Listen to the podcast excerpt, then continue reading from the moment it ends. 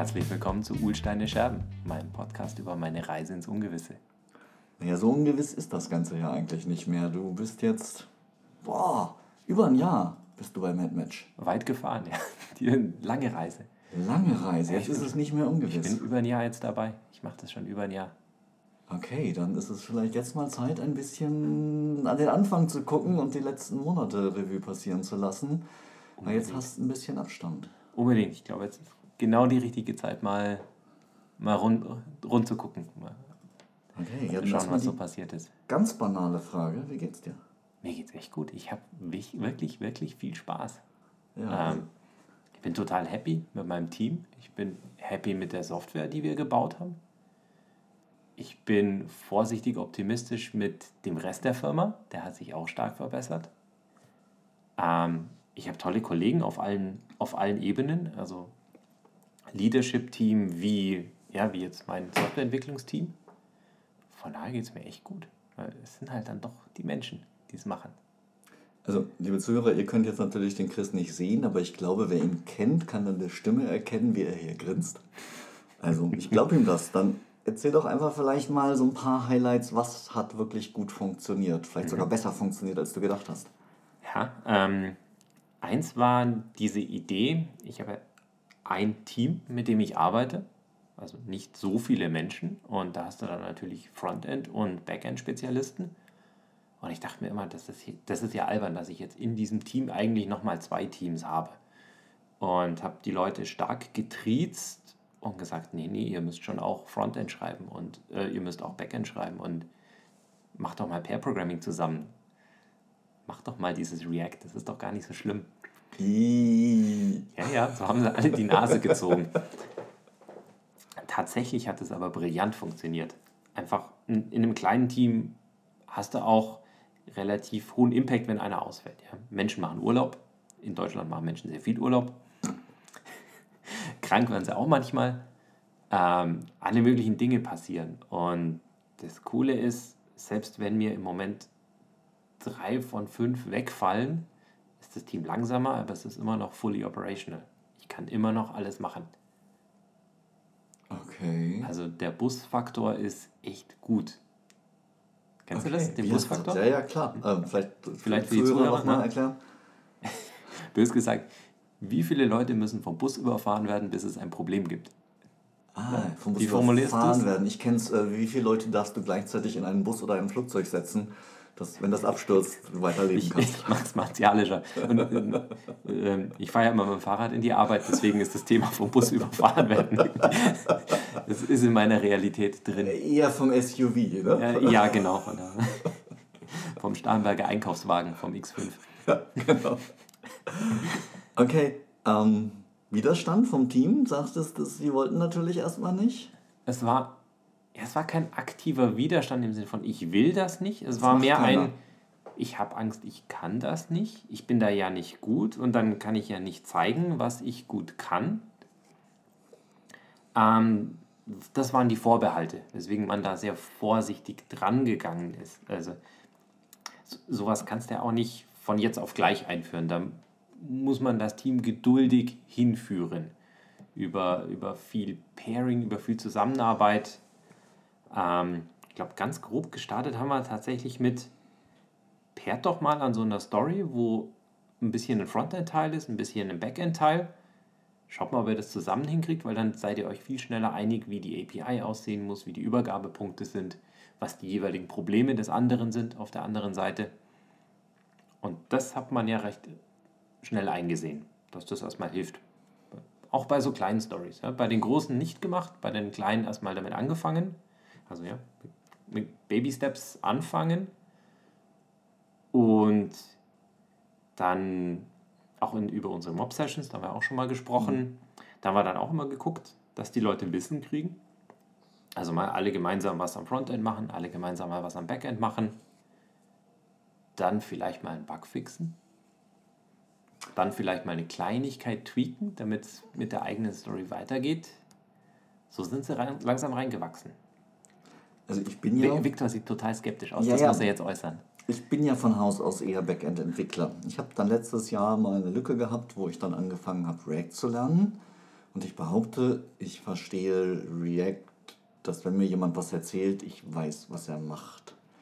Aber React wirklich zu machen, wenn dann auch noch Redux und sonst was dazu kommt oder jetzt neu diese Hooks und Props und äh, mhm. ich weiß nicht was, Rapper von Rappern und ich habe die Begriffe schon alle wieder vergessen, weil ich es nicht mehr alltäglich tue.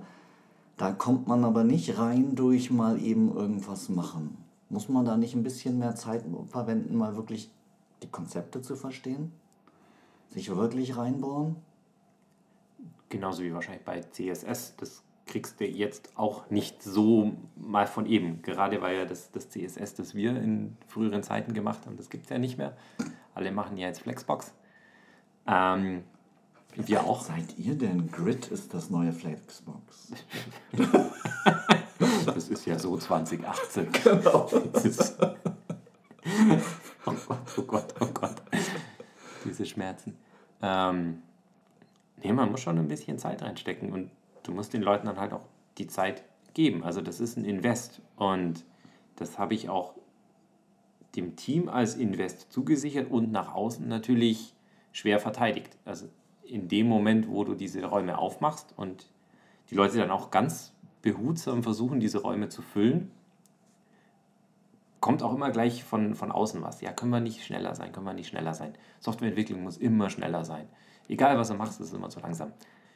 Und dann brauchst du halt jemand in meiner Rolle, der sagt, nee, nee, nee, das ist jetzt schnell genug und schneller wird es nicht. Sei mal lieber klüger in dem, was du willst und dann schaffen wir das auch. Ich sage ja immer, es gibt zwei Varianten, um schneller zu werden. Das, was das altmodische Management will, work harder, work mhm. smarter. Oder, was ich immer empfehle, tu halt einfach bestimmte Dinge nicht. Mhm, du lässt, ja, absolut, absolut. Ähm, war auch ein Grund, warum ich jetzt nie in diesem Jahr versucht habe, mehr Entwickler zu holen. Oder mich auch richtig dahinter gestellt habe, gesagt, ich brauche ein zweites Team. Hätte ich bestimmt irgendwann verkaufen können, wenn die Gelegenheit gut ist. Ne? So als smarter Karrierist weiß man, wann man, wann man einhacken muss. Headcount. Headcount, ja, mehr Streifen auf der Schulter. Aber ich finde, das wäre für MadMatch als Startup in dem Moment falsch gewesen. Weil man dann nur die falschen Dinge schneller gemacht hätte und schneller mehr Zeug gemacht hätte. Und über Busywork kann man ja auch viel Fortschritt. ich trolle den Chris gerade, indem ich ihn symbolisch küsse, weil diesen yes. Satz möchte ich gerne öfter mhm. hören. Ja, es, es klappt. Ja, eben, es klappt, aber mhm. man muss es so oft wiederholen. Immer wieder, immer wieder das ist ein wahrscheinlich auch so ein natürliches Verhaltensmuster. Dann, da muss ich halt schneller machen, da muss ich halt mehr machen. Victor hat ein Slack Reduces Delay T-Shirt an. Das ist weil, sehr schön. Weil, weil Featureitis ist das Scheißzeug, was ich zu oft sehe. Hm. Noch mehr Features, noch mehr Features, noch mehr Features, weil du daran gemessen wirst, wie viele Features du machst. Und nicht, was das Outcome ist mhm. für die Company. Oh ja, das ist. Ich, glaube, wir, wir werden besser da drin, aber ich sehe das so selten, dass die Leute wenigstens, also überhaupt mal messen, was hat das gebracht. Ja, nicht dieses, ähm, ich habe die Terminologie nicht im Kopf, weil ich es gerade erst lese und noch nicht auswendig gelernt habe, das Accelerate-Buch. Ähm, dieses Measure nicht nach dem, was du so an, an Outputs hast, an Deliverables. Kein interessiert das. Deployments per day. Deployments per day. Ja, kann helfen, aber ist allein kein Wert. Und äh, Measure Impact. Was, was hast du dem Kunden gebracht? Wo, wo wird jetzt Geld verdient? Wo passiert was? Nur, nur irgendwie, kann dir tausend nutzlose Storypoints liefern. Und keiner wird was davon haben. Und wie macht ihr das dann jetzt?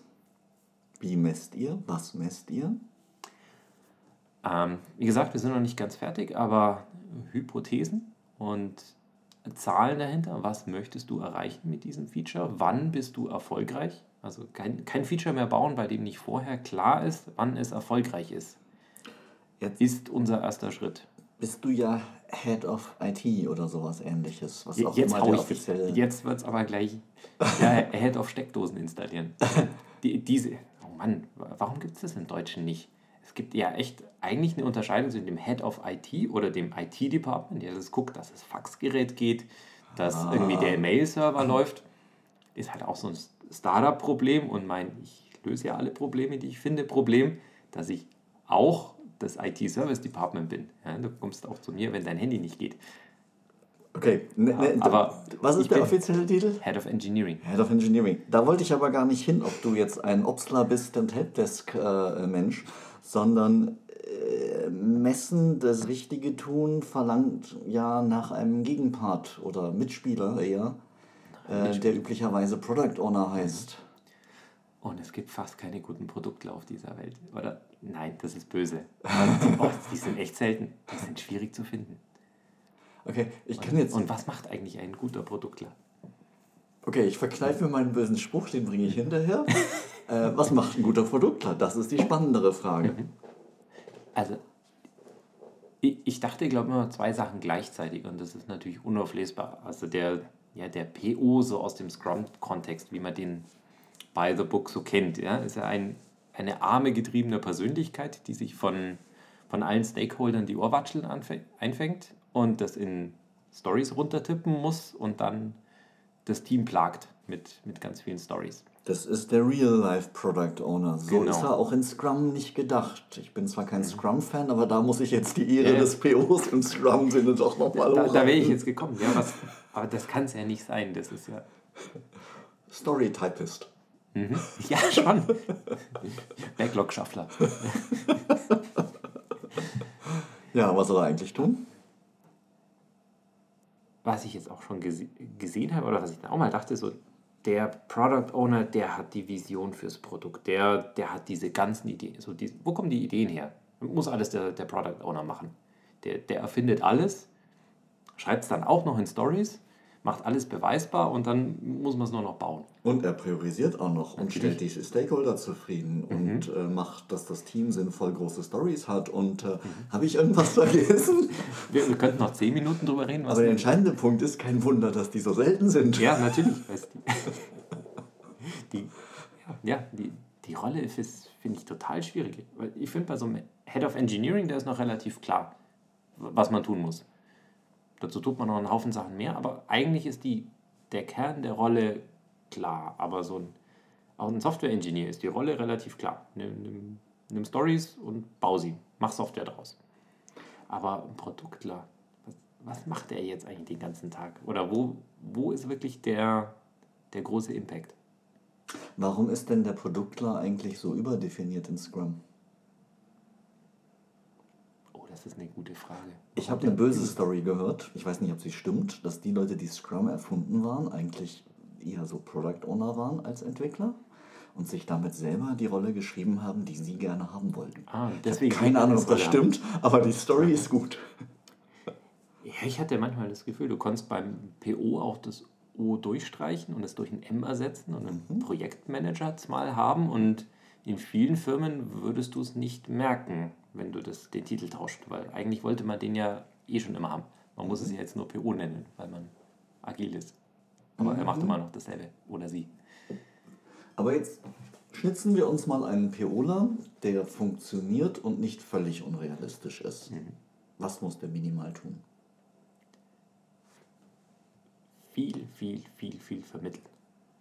Also dem, dem PO, der PO-Person oder der Persona oder der Rolle dieses ganze Ideenfinden zuzuschieben, ist unmöglich. Das, das kann eine Person nicht leisten, eine Rolle. Ja, dafür gibt es ja zum Beispiel sowas wie UX und Research und Rollen, die sich darum kümmern, das mal auf ordentlich fundierte Beine zu stellen und nicht nur auf ich fühle mich halt so, Hypothesen. Aber das dann auch wieder auszumitteln mit den, mit den Stakeholdern und das alles zusammenzubringen. In der klassischen Idee, wenn ich das richtig in Erinnerung habe, ist der Product Owner sein eigener Stakeholder. Der muss nicht vermitteln mit anderen. Der, der treibt das Produkt. Der muss Ergebnisse liefern, messbare Zahlen, sonst was. Aber dieses Klassische, was wir immer sehen, dass der Product Owner eigentlich nur Einsammler, Sprachrohr, Priorisierer, Kämpfer um Kapazität ist, ist ja eigentlich schon krank. Ist auch falsch, ja. Irgendwann habe ich mal gelesen, das ist ein netter Spruch, dass du, du bist erst PO, wenn du auch die Mächtigkeit hast, dein ganzes Produkt einzustampfen. Morgen. Ohne jemand fragen zu müssen. Mhm. Dann bist du der Owner des Produktes. Was wir haben, sind bessere Business Analysten oder schlechtere Business Analysten, wie es sie in meiner Jugend äh, noch gab. Aber wie machst du das dann jetzt in einem typischen oder häufigen Startup, sowas wie ich jetzt mache? Da gibt es ein Produkt und das ist das Startup, das ist die Firma. Dann, wer ist denn dann Product Owner? Der CEO? der CEO, der Chief Innovation Officer oder was auch immer. Du brauchst dann immer noch jemanden, der ein bisschen strukturiert, priorisiert, zurechtschnitzt. Auch diese Rolle gibt es. Aber das ist ein, das kann auch ganz positiv und sinnvoll sein, ein Backlog-Verwalter. Also ich ein glaub, den- Erzwinger von Priorisierung. Was, was du ja oft hast, ist, du hast drei Stakeholder und der Product Owner muss bei begrenzter Kapazität irgendwie dafür sorgen, dass die drei Stakeholder sich irgendwie einigen, was jetzt wie wichtig ist. Das ist oft die wichtigste Rolle in solchen Organisationen, wo du mehr als einen Stakeholder hast. Bei einem Startup muss ich mich auf dich verlassen. Wie läuft das bei euch? Ich glaube, die Rolle des, des Priorisierens und die Stakeholder abzuholen, habe ich jetzt gerade übernommen. Aus, aus Mangel. Unser Head of Product hat uns verlassen vor einer Weile. Das hat nicht ganz gepasst. Ähm, es muss halt gemacht werden, wie du so schön sagst. Das ist eine essentielle Rolle, die erfüllt werden muss, sonst geht nichts vorwärts. Aber das allein macht ja noch nicht einen Product Owner aus. Ja, gerade weil es im Moment schon dann eher Mangelverwaltung ist. Ich kann das dann auch nicht mehr groß aktiv treiben. Wer, wer bestimmt denn die Richtung des Produkts? Nennen wir es mal Richtung. Nicht alles, was noch zu tun ist und wie zu tun ist, aber wer bestimmt bei euch die Richtung? Wie funktioniert das? Eigentlich kommt es aus der Vision und der Mission, die wir uns gegeben haben. Das sollte eigentlich der, der Nordstern sein, nach dem die ganze Firma läuft. Und wo man auch immer fragen kann, wenn, also egal wel- welche kleine Aufgabe ich jetzt habe, zahlt die auf diesen großen Nordstern ein. Das wiederum kommt von der Geschäftsleitung, von den Investoren, vom Board. Ich glaube, alle, die finanziell da die Finger drin haben, haben da einen gewichtigen Einfluss. Aber jetzt innerhalb von Mad Match, wer, wer ist der, der sagt, ja, wir haben unsere Vision, wir haben unsere Mission, aber der jetzt sagt, dieses Ding ist das Wichtigste, weil das am meisten auf unsere Mission einzahlt. Wer macht das? Impact, Value, sonst was, Effort. Effort muss wahrscheinlich von dir kommen, aber Impact und Value. sollte eigentlich geliefert werden. Da sind wir noch nicht überall. Das ist eben noch nicht ganz aus, ausgereift bei uns. Ich glaube, im Moment bin es de facto ich, weil ich, verwalte ja irgendwie das Engineering-Team oder an mir kommst du nicht vorbei. Und wenn ich dagegen bin, wird es ja nicht gemacht. Ja. Aber das ist mehr so ein, so ein Pipeline-Effekt, wie, Ja, wie dass ich das steuere. Ja, Jetzt also- nimm an, es kommen drei Anfragen auf dich zu, für die, die einen Monat dein Team beschäftigen. Jede dieser drei Anfragen beschäftigt dein Team für einen Monat. Wie wird bei euch entschieden, welches von den drei Dingern gemacht wird? Ich glaube, äh, wir hatten selten den Fall, dass die gleichzeitig kommen. Aber ich, wenn ich das jetzt hypothetisch mir, mir angucke, dann glaube ich, ist es mein Job, mindestens diese drei Anfragenstellenden und all, wahrscheinlich das gesamte Leadership-Team zusammenzubringen und das auszuverhandeln. Dann bist du im Moment größtenteils PO, so wie es klingt, nach meiner Definition. So scheint das. Also zumindest ein Re Real-PO, wie auch immer er offiziell definiert ist. Absolut. Macht das Spaß? Nicht so wirklich. Komm, das ist, da passiert ja nichts. Nee. Um genauer zu sein, mitgestalten zu können, ist immer cool. Macht immer Spaß. Dinge verwalten zu müssen, ist immer langweilig. Es ist beides. Ja, es hat seinen schönen, es hat seinen, seinen langweiligen Teil. Ähm, ich kann es nur machen, weil mein Engineering-Team so super läuft. Ja, wenn ich da jetzt die ganze Zeit Feuer löschen müsste oder reagierend tätig sein müsste, könnte ich es gar nicht machen. Das geht nur, weil ich eigentlich relativ viel Freizeit habe, wenn man das so nennen kann. Oder, oder Slack-Time. Slack-Time klingt besser. Als Head of Engineering teilweise überschlüssig gemacht. Wie du das eh tun solltest. Absolut. Damit hast du Luft. Warum funktioniert das Team so gut? Hm. Die Mischung ist, glaube ich, größtenteils erstmal brillantes Ausgangsmaterial. Ja? Du, du baust kein Haus aus Sand. Ähm, die Leute sind super. Das heißt, die haben technisch die Foundation, die haben die sozialen Skills, um miteinander zu arbeiten. Die sind seniorig genug im Schnitt, um sich gegenseitig auch zu coachen und gemeinsam weiterzugehen, wenn sie genügend Stimulation kriegen. Ähm, das heißt, wir haben im Hiring wahrscheinlich was richtig gemacht. Wir sind nicht zu schnell zu groß geworden. Wir hatten also genug Zeit für ordentliches Teambuilding. Wir hatten keinen verrückten Druck von außen, nichts, was ich nicht abfedern konnte. Also konnte das Team in Ruhe zusammenwachsen und auch mit der Software verwachsen. Also wir haben ja schon bestehende Software übernommen. Wir müssen mal schauen, wie viel davon jetzt eigentlich noch da ist, aber es gehört längst uns, weil wir mindestens 60 Prozent davon neu geschrieben haben in diesem Jahr. So wie man das halt macht. Das bringt das Team gut zusammen. Das war es dann eigentlich fast schon. Was, was könnte da noch mehr dran sein? Geh, nimm, besorg dir gute Leute und dann lass sie machen und hilf ihnen. Und steh ihnen einfach nicht im Weg. Ich vermute, also nicht im Weg stehen ist ja dieses Netflix-Mantra, das ich sehr, sehr schätze. Das Problem ist aber wahrscheinlich, dadurch, dass du Teil davon bist, kannst du gar nicht erkennen, was die oder du gemacht haben, alles, was geholfen hat. Da ich dich kenne, würde ich zum Beispiel annehmen, dass deine Art mit deinen Leuten zu interagieren, einfach weil du, du so bist, wie du bist, hilft. Aber das kannst du nicht wahrnehmen, logischerweise. Natürlich. Du Ich bräuchtest ja- jetzt einen Anthropologen, der von außen 70 Teams beobachtet und die Unterschiede analysiert. Vielleicht hätte man dann was. Ja. Aber wenn du, wenn du dir anguckst, diese, diese Google-Untersuchung von was macht ein effizientes Team aus, das sagt ja auch nicht, du, du brauchst die brillantesten Superspezialisten, sondern du brauchst so Psychological Safety. Ich kriege nicht alles jetzt so spontan zusammen, aber du brauchst ein gutes Teamumfeld und dann wird das schon, wenn du vernünftige Menschen da drin sitzen hast. Das klingt.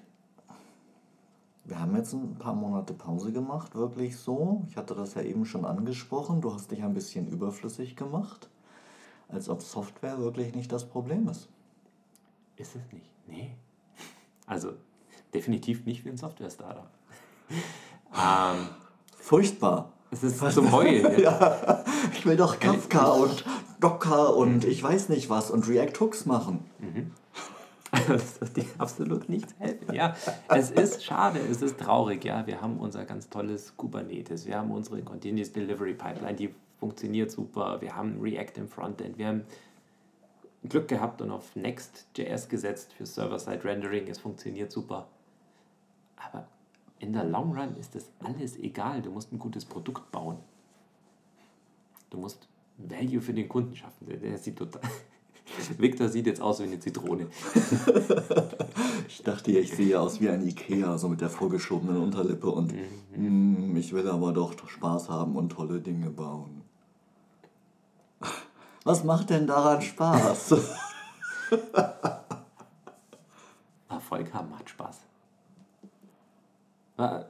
Ich finde, das, was uns am meisten Spaß macht, ist, die, diese technologische Befriedigung ist immer nur kurzzeitig, wenn du ein cooles Framework eingebaut hast oder ja, und jedes coole Framework macht auch einen Haufen Probleme, gerade wenn es neu ist.